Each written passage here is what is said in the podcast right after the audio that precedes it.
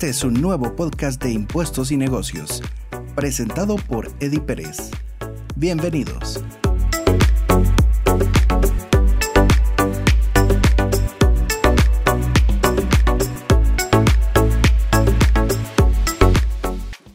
Y en efecto, tal y como se ha mencionado eh, en varias redes sociales, y nosotros acá también desde esta tribuna lo hemos comentado, entrará en vigor prácticamente a partir del primero de julio de este año 2022 la resolución de la Superintendencia de Administración Tributaria número SAT DSI 1240-2021, a través de la cual pues, se van a incorporar a todos los contribuyentes del régimen general del IVA al régimen de FEL. Así que vamos a leer efectivamente lo que dice esta resolución que tiene dos artículos para que podamos entender cuáles son las implicaciones y cómo los contribuyentes deben de prepararse para afrontar esta eh, nueva modalidad para emitir facturas en Guatemala. Bueno, leamos ahora el artículo número 1 y veamos entonces qué dice de la siguiente manera. Artículo 1. Incorporar al régimen de factura electrónica en línea FEL a las personas individuales y jurídicas que se encuentren registradas en el régimen general del impuesto al valor agregado conforme al decreto 2792 del Congreso de la República de Guatemala y sus reformas, ley del impuesto al valor agregado, quienes deberán iniciar con la emisión de sus documentos tributarios electrónicos DTE a más tardar el 1 de julio de 2022, debiendo para el efecto aplicar las disposiciones establecidas en el acuerdo 1318 del directorio de, de esta superintendencia. Vencido el plazo indicado, las autorizaciones vigentes de otros medios o formas de emisión de documentos tributarios y las autorizaciones para emitir facturas u otros documentos con NIT y nombre del receptor en blanco quedarán sin efecto, constituyendo el régimen FEL el único medio para la emisión de documentos tributarios que se encuentren disponibles dentro del mismo. La presente resolución entrará en vigor a los tres meses siguientes, contados a partir de la fecha de su publicación en el diario oficial. Pues muy bien, esta es la resolución que queríamos comentar con ustedes y vamos a analizar entonces cuáles son los requerimientos que deben de cumplir las empresas o vamos a explicar también quiénes son las personas que están en el régimen general del IVA. Bueno, y para hacer un repaso de quiénes son los eh, contribuyentes del régimen general del IVA, tenemos que eh, revisar lo que efectivamente tiene la ley del IVA. Recordemos como lo hemos mencionado en este canal, la ley del IVA tiene eh, prácticamente un régimen general en donde se pagan los créditos fiscales cada vez que se hacen importaciones, compras de bienes o de servicios y luego eh, ese crédito fiscal se recupera a través del débito fiscal que se le carga a los clientes a través de las ventas de bienes o servicios que se hacen en el territorio nacional. Entonces, el sistema de IVA que funciona en Guatemala es de esa manera, es un impuesto que funciona en cascada, a través del cual pues, las empresas recuperan el valor del impuesto que se paga al inicio de la cadena de valor. Luego existe otro subrégimen dentro de la ley del IVA, que es el pequeño contribuyente, que no lo vamos a mencionar ahora acá en este podcast. Y también existe el régimen del contribuyente agropecuario eh, simplificado, y también el régimen de factura electrónica que tampoco vamos a mencionar, pero que es importante que ustedes lo tengan en mente porque así es como funciona el día de hoy. Bueno, entonces regresando al régimen general del IVA, entonces prácticamente son todas las empresas que se dedican a comprar y vender dentro del territorio nacional que no sean pequeños contribuyentes. Todas estas entidades, empresas, personas jurídicas, personas individuales eh, que tengan que emitir facturas en Guatemala lo van a tener que hacer a través de la modalidad de factura electrónica. Recordemos que las facturas electrónicas se pueden emitir en dos modalidades. La primera modalidad es utilizando el sistema web de la administración tributaria a través del cual eh, una persona o una empresa puede ingresar a través de la agencia virtual y desde ahí emitir sus facturas para que eh, se pueda registrar cuáles son todas las operaciones de ventas. Eso no tiene ningún costo. La segunda modalidad que ya funciona para las entidades o personas que emiten muchas facturas, pues esa modalidad funciona a través de utilizar un certificador. ¿Qué es un certificador? Es una empresa tercera que presta el servicio de conectividad de factura electrónica.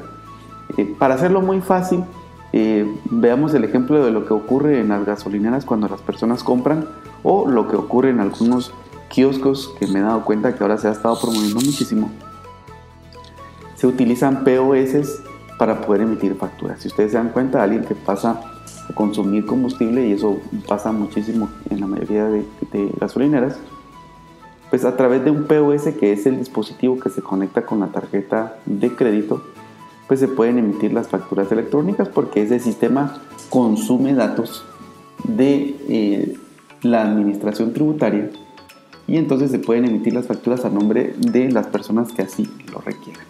Así es que se hacen las facturas electrónicas en línea. El costo que tiene eso pues ya será un costo que se pacta con la empresa que presta el servicio y así con eso pues las personas van a poder emitir sus facturas en cualquier modalidad. Algo que me he dado cuenta también es que muchos kioscos han ido migrando y han eh, ahora eh, tenido acceso a, poder eh, tener dentro de sus comercios facturadores de factura electrónica, valga la redundancia, a través de esta modalidad. Así que me parece una solución interesante cómo realmente las empresas están poniendo a disposición de, eh, las, em, pues de los consumidores y de los emisores de factura eh, soluciones de negocio. Algo que yo creo que es importante, que tiene que revisarse, pero que no sé si dará tiempo todavía, es el tema de que esta resolución dice que deben de ingresar todos los contribuyentes del régimen general a partir del primero de julio de este año creo que puede haber un tema de cierta contradicción con, lo que finalmente ha salido publicado en el reglamento de la ley del IVA, donde pues ahí se establece que las facturas en papel pues pueden tener todavía vigencia de seis meses y que se tiene que pedir una autorización a la administración tributaria. Creo que vale la pena que se explique efectivamente cuál será la posición del fisco porque según esta resolución que estamos viendo del directorio de SAT, pues prácticamente se deja sin efecto a todas las facturas en papel sin embargo, las recientes modificaciones al reglamento de la ley del IVA pareciera ser que permite que todavía hayan facturas en papel, pero previa autorización de la misma SAT. O sea que si alguien quiere seguir emitiendo facturas en papel, prácticamente tiene que hacer una solicitud en concreto ante la administración tributaria para poder tener derecho eh, a seguir utilizando esa modalidad de facturas. Entonces yo creo que vale la pena revisar esa situación para que no haya ningún incumplimiento. Entonces, eh, yo desde mi punto de vista creo que también hay un desafío para las empresas eh, que prestan los servicios porque en el interior de la República definitivamente vivimos una realidad totalmente distinta a lo que ocurre en la ciudad de Guatemala.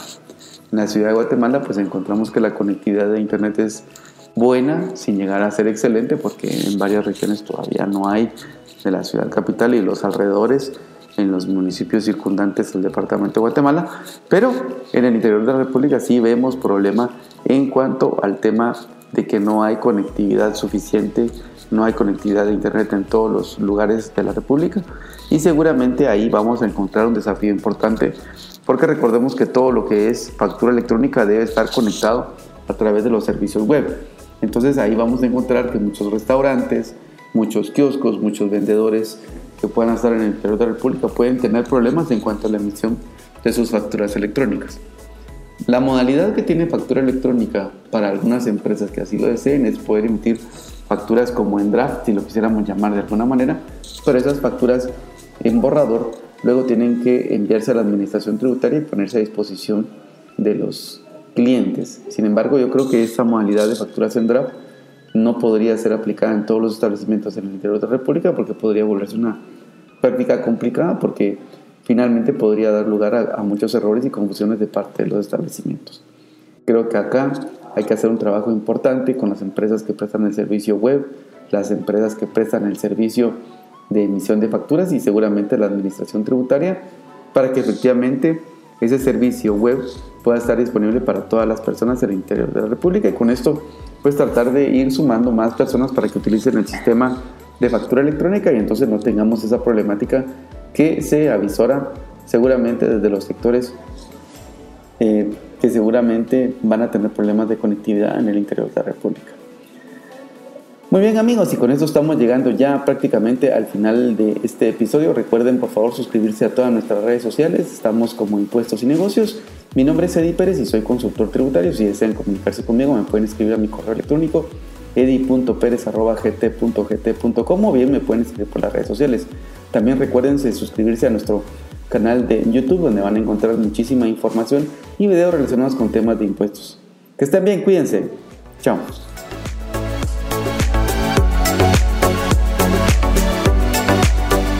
Gracias por escucharnos. No olvides compartir este contenido en todas tus redes sociales. Hasta pronto.